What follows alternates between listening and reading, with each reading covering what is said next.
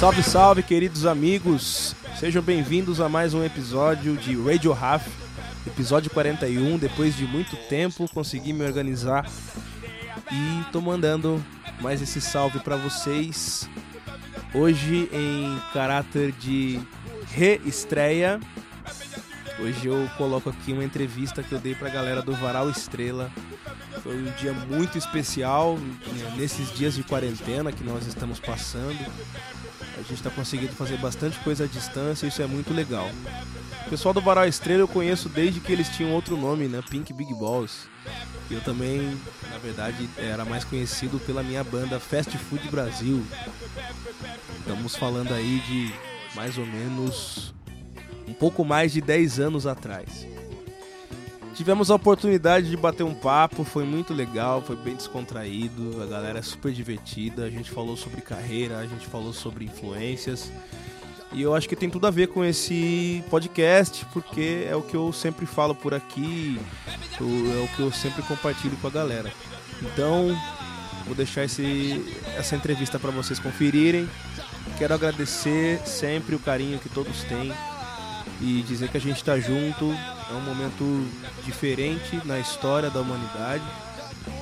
Um momento, esse momento atual aqui exige muita inteligência, muita tranquilidade, é, muita oração e que a gente possa se unir dentro do possível com as pessoas que a gente tem acesso pela internet, com a gente que está com a gente em casa. E sabemos que logo mais a gente vai passar dessa fase. Essa fase passa, gente. E aproveitem para refletir, aproveitem para fazer, é, tirar do papel os projetos, aqueles projetos que ficam parados sempre. Aproveitem para ouvir música, aproveitem para ler, para fazer uma atividade boa. Se eu gosto de cozinhar, a gente poder sair dessa melhores do que a gente entrou. Pessoal, Continuem conosco. Muito obrigado pela audiência sempre. Uh, isso vai ser um exercício daqui para frente com mais novidades, com blocos diferentes, com mais participação do público também. E só posso agradecer o carinho de todos sempre. Mais uma vez, continue conosco. Radio Half.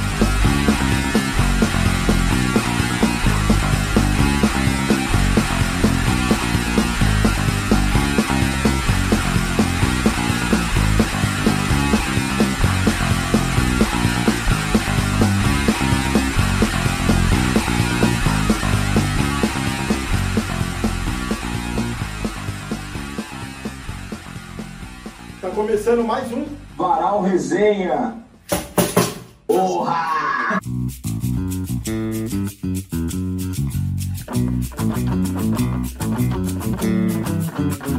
Só me faz pensar cada vez mais em você. Uh, tá começando mais um seu, meu, nosso Varal Resenha. E hoje a gente tá recebendo aqui um convidado mais que especial. Um cara que eu sou amigo, sou fã que é o cantor Hugo Rafael. Alô! salve, salve, galera! Opa! Daí, Hugo. Tamo aí na área, hein? Tudo bem com você, Hugo? Tudo Optimus Plus. Satisfação tá com vocês todos aí, galera. Satisfação mesmo. Muito legal estar tá junto aí. Cara, até sempre juntos, né? Uma curiosidade até, né? A gente tinha essa ideia já de fazer o Varal Resenha e desde o começo o Hugo tava na pauta, tentando marcar um dia para ele vir aqui em casa gravar. Agora não pode sair de casa, lembrando de ficar em casa, lavar a mão e é isso aqui, ó. O rolê aqui, ó. Cada um, cada um na sua telinha. Hugo, eu não sei como apresentar você, cara. Porque você é cantor, guitarrista, compositor, vocalista do Sambô, tem sua carreira solo, tem o projeto com o João Leopoldo, tem o Fast Food Brasil. É muita coisa, cara. Lindo. É muita coisa. Você é bonito, é muita coisa, mano. É muita coisa pra falar. Olha, Dolfo, cara, olha, sei lá, bicho, eu, eu, eu faço tanta coisa com a música, né? É a minha maneira de, de, de se expressar e eu tenho a graça aí de contar com tantos amigos na caminhada. Eu, eu, e aí eu vou dizer assim, os amigos que me trouxeram vocês, né? E são a galera do Fast Food Brasil. Assim, sei lá, pra, na, na minha vida, na minha carreira, assim, é, é, é aquele ponto ali, é, é, é, é tipo a- aquela coisa assim, sei lá, se, se minha vida fosse um seriado, a- era a temporada mais importante, assim, que, que, que me define antes e depois, assim, da vida musical, principalmente a vida como um profissional da música, um cara que, que, que, que né, tava realmente afim de seguir, e seguir, né, como vocês podem Sim. ver aí, aconteceu bastante coisa. Fui pra televisão depois, depois aí eu, depois do Raul Gil, acabei entrando no Sambô e tô com eles, né? A gente segue hoje na caminhada aí desde 2015. E, e não parei de fazer autoral também. Não, embora hoje a galera do fast food a gente se encontra para tomar cerveja, para falar do- da- das criançadas e inclusive esse negócio da quarentena fez a gente também se encontrar via, via chamada de vídeo semana que passou aí. Eu também. vi essa postagem até comentei com os caras aqui. Porque tá ligado? Eu sou fã do Fast Food Brasil. Se um dia fizer um bicho. documentário dessa banda aí, tem que vir falar comigo, mano.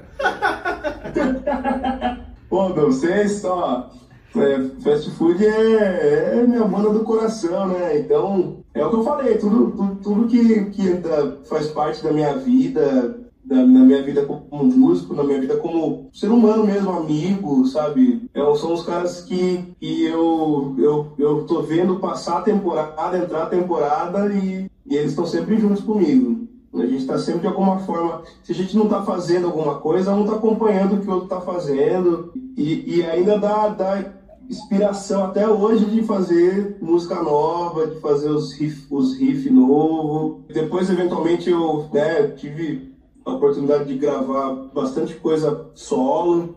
Se a galera ouvir também o que eu gravei solo, vai ver que é a mesma forma do fast food também. É o, é o mesmo cozinheiro, né? É o mesmo bruxo, né? Iluminismo musical, cara. É iluminismo musical. Total, total. E é isso, mano. E, e aí, quando a gente conhece. Bom, a gente se conheceu ainda na época do Pink Big Balls, né? Exatamente. Porra, bicho, ó, eu- a gente deve estar falando aí por baixo de 2000 e, 2008, 2009. É, eu assim, ia por chutar aí. 2007 até, mano, tá ligado? Sete, é, sete, é, isso aí, é, sete, é. Uhum. É, a gente chegou a tocar junto naquele festival de Tapetininga lá, que vocês ganharam e a gente pegou segundo lugar, que a gente tocou em dias separados até. Essa edição foi um que rolou num. Era uma praça super bonita, assim, que. Ah, tá. Então foi no ano anterior. É, É, foi esse, no- esse foi no primeiro ano que a gente participou. Isso. Foi em 2007. Vocês ganharam Sete. dois, né? Vocês ganharam dois anos lá. A gente só participou de um e pegamos segundo lugar. E depois teve aquela vez em Sorocaba, que daí a gente se conheceu pessoalmente, que foi naquele lugar que eu não lembro o nome agora. Plaza House. Plaza Hall, Sorocaba. Plaza Hall, bicho. Ah, pode Hall. crer, pode crer, é verdade. É verdade. Rolou um festival do Plaza Hall. Vocês passaram senhora, novo e a velho. passou.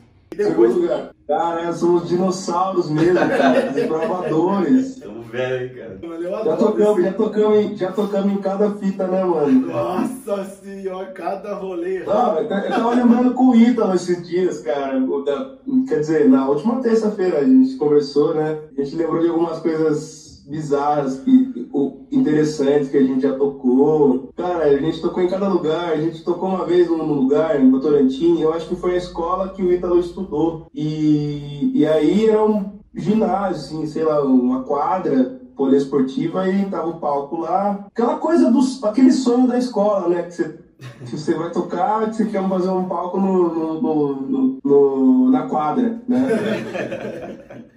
e aí era, era durante o dia, cara, eu, eu, e tinha um tipo um MC, cara, tipo um apresentador. Cara, mano, cara, era muito engraçado, porque eu não conseguia falar fast food Brasil jamais. Eu falava festa do Brasil, festa do Brasil, festa do Brasil. Mano, e o, o Lucas lembra disso. O Pink Big Boss não era o nome mais fácil de ser falado também. Já ouvi então. muito Pink Bill Buzz. Fique Bill Buzz. Ah, Nossa, mano, cada coisa que virou PBB. Depois, ah, o PBB, o PBB, o PBB, porque não, não dava mais, tá ligado? E é legal, e é legal que você falou assim do tipo do fast food Brasil e tal, o quanto, o quanto é importante na sua vida e tudo mais. E é legal que o fast food também foi a forma, foi a conexão entre a gente também, né? A gente se conheceu por causa do Foi, fast food é, e tudo mais. Exatamente. Partindo do fast food, você tem seus projetos hoje em dia, tem né, sua carreira solo. E seria legal a gente abordar assim como que você qual foi o seu despertar para a música assim, de criança, passando por, pelas bandas, né, entrando por começando a tocar e tal. Boa, boa, Lucas, boa, bicho. É, a- o lance da música pra mim aconteceu muito cedo. Aconteceu em casa com a minha mãe, fazendo serviço, limpando apartamento, criança, ouvindo as, as fitinhas cassete de rádio, programação de rádio que ela gravava. Milhares de, de, de estilos, assim, principalmente os internacionais, românticos, né? Elton John, é, Michael Jackson, sei lá, umas coisas assim, Steve Wonder, e, e ao mesmo tempo existia um interesse meu também. Então, assim, a, a minha mãe foi, continua sendo a primeira artista da família, assim, né? É igual lá o, o Phil Rudd e o Michael Douglas, assim, o, Homem-Formiga e o Homem-Formiga pai, assim. Então, o Homem-Formiga é o primeiro, minha mãe é o Michael Douglas, eu sou o Phil Rudd, assim. Eu também fui atrás de algumas coisas ainda criança. Meu pai me levava em videolocadora com a idade que eu, sei lá, que eu, que eu, que eu, eu me imagino, sei lá, em 90, tinha 4 anos, assim. meu- uma vez eu fui na locadora e, e eu gostava de alugar VHS de desenho, Turma da Mônica, Fofão, Voltron, Topodídio, Pantera Cor-de-Rosa. Aí, só que é Pernalonga, Tom e Jerry. Só que aí tinha um, um VHS uma parte dos musicais, assim, eu sempre gostava, sempre gostei de, de ver desenho, ver foto, ver imagem, ver capas, né, capas, capas, capas, mesmo que eu não tivesse assistido tudo, eu gostava de pirar nas capas. Até hoje eu sou assim, com tudo, com capa de livro, capa de filme, capa de, de CD, de disco, e não necessariamente eu consumi tudo, mas eu gostava muito de olhar a capa de um show do David Bowie ao vivo, que era uma douradona, assim, que acho que é aquela fase do Let's Dance dele, que acho que saiu um show nessa época aí, que eu nunca assisti. E, e- e do lado, perto dessa capa, tinha a capa da, da Elis Regina. Uma fita VHS da Elis Regina. Eu perguntei para meus pais quem era, minha mãe explicou lá que era uma cantora famosa, talentosa tal. Eu aluguei essa fita VHS aí e, por sinal, começava com um desenho, um desenho do peru da Sadia. de merchandise, assim. Ele, ele, ele fazia um negócio, ah, vou apresentar agora Elis Regina, não sei o quê. Aí começa ela cantando o Recreio dos Bandeirantes. Era um compilado de apresentações na, na Rede Bandeirantes, assim, primoroso, cara. E aí, e aí eu fiquei, foi, foi, meio, foi meu poltergeist, assim, cara, e até hoje. É isso, a minha lembrança de música no começo é isso. Depois, mais tarde, depois dos videogames, depois dos filmes de, ficção científica lá, depois de entrar nesse universo todo aí que eu entrei também profundo e até hoje eu gosto, principalmente de basicamente em jogo retrô, jogo de videogame retrô, filme sci-fi antigo. É, a- depois disso, mais tarde, com, sei lá, 13, 14 anos, eu quis começar a tocar. E foi a hora que eu comecei a botar pra fora, através do violão, através da, da- dessas coisas todas aí. Aí veio o rock, veio o punk rock, veio o heavy metal, veio as, as- o, o Saba Purple LED da vida.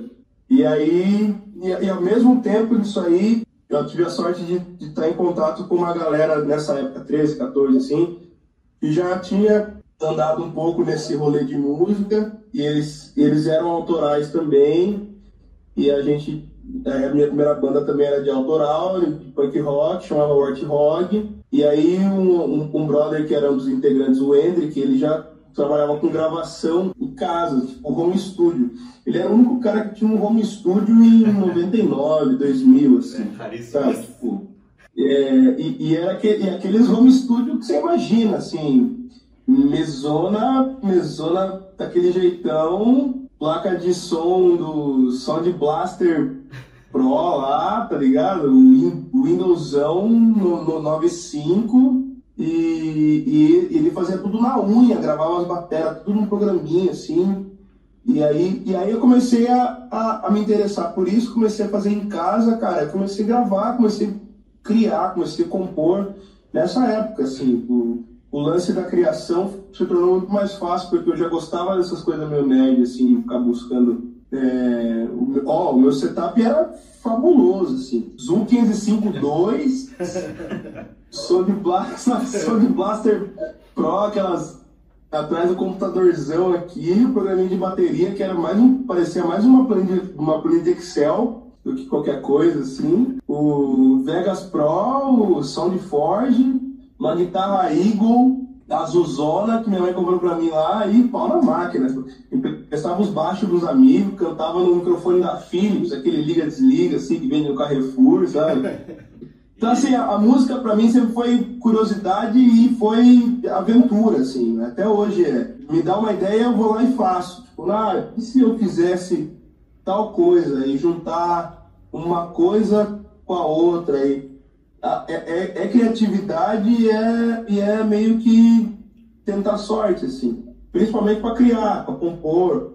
É, é, é, repertório, vida, a vida toda é repertório. Não tenho formação musical, não sou músico de conservatório, nada. Eu, minha formação é ouvir, é, é pegar umas, umas referências, umas ideias aí e tal e tentar executar. Às vezes, às vezes chega perto demais até. Quem nunca? E você falou que começou com uns 13, 14 a montar banda e tal. Você acha que tipo a banda foi a força motora assim para você começar a cantar, a tocar? Isso era muito comum na no, da, tipo, da nossa época, nossa geração. Estamos velho, cara. Tipo, a banda, né, puxar você pra tocar, pra querer. Cara, eu montei banda Sim. antes de tocar. Chegamos lá e falamos, vamos montar uma banda? Vamos, você vai ser o guitarrista. Tá, então agora eu vou tocar guitarra. Foi quase isso, tá ligado? Mas ó, cara, eu.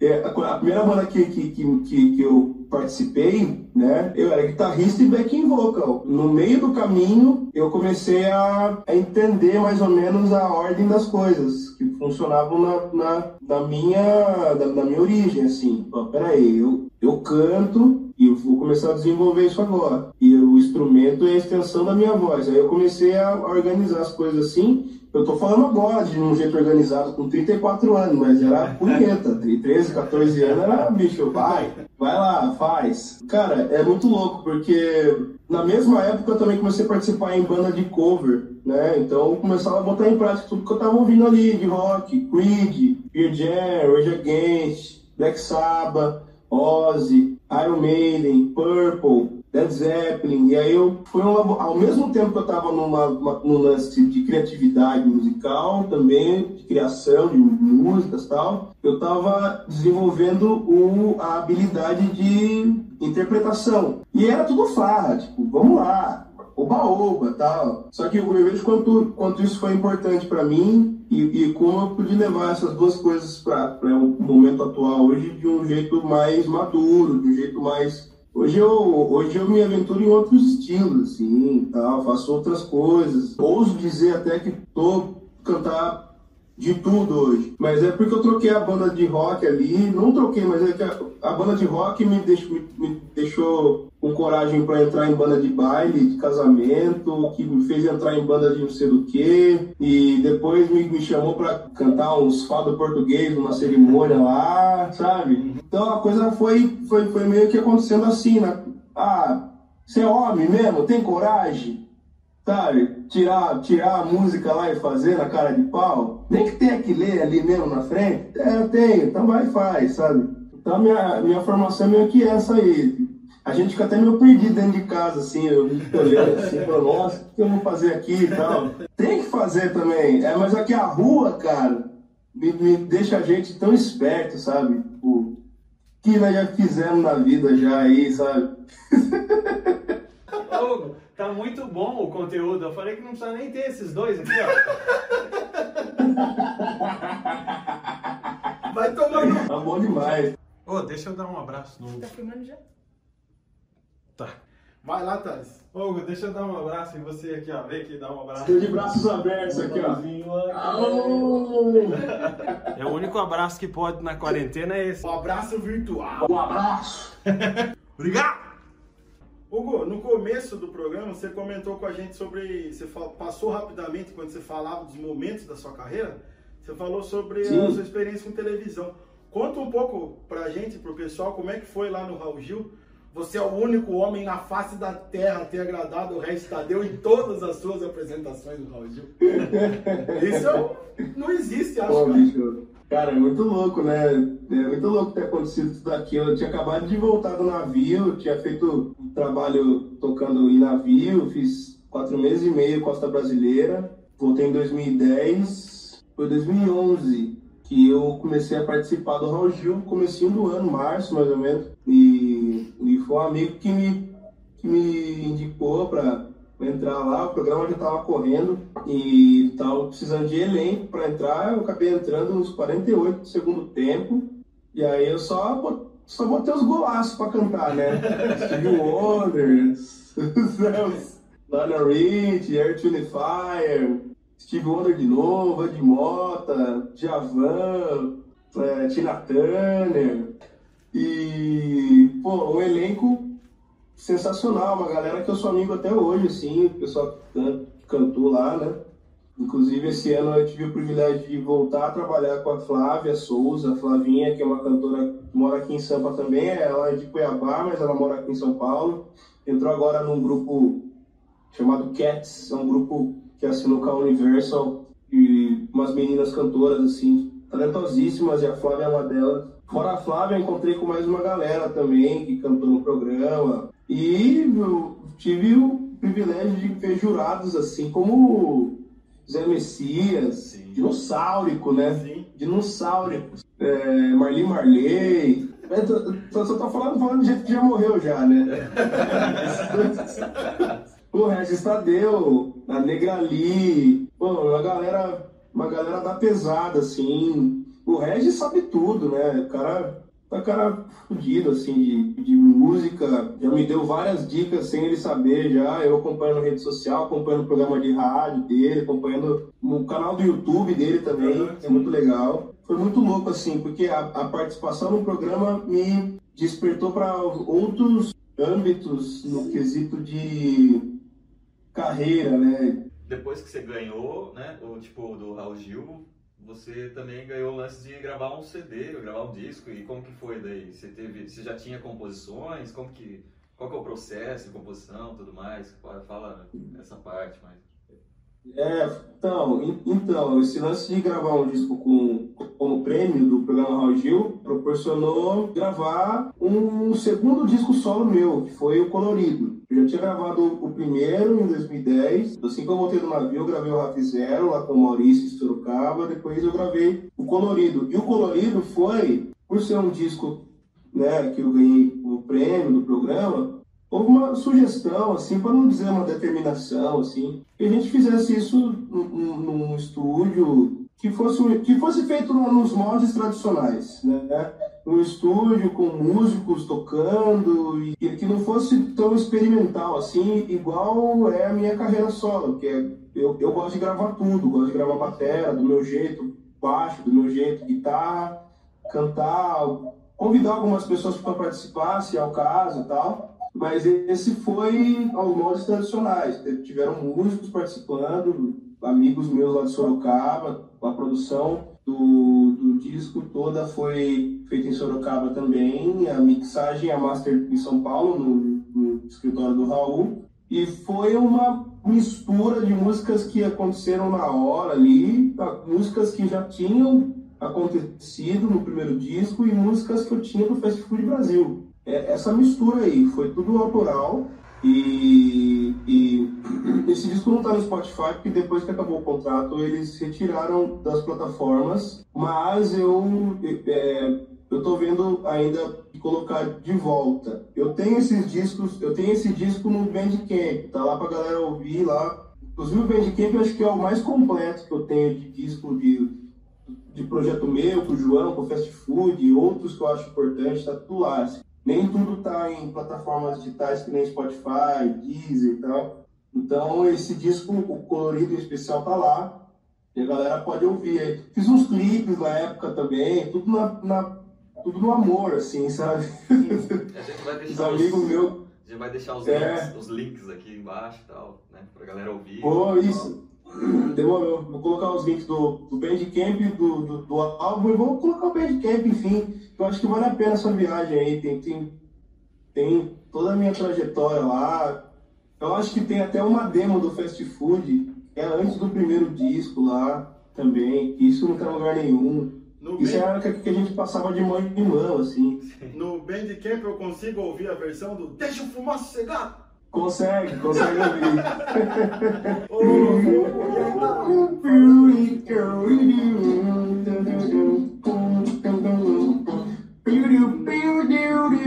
Beauty,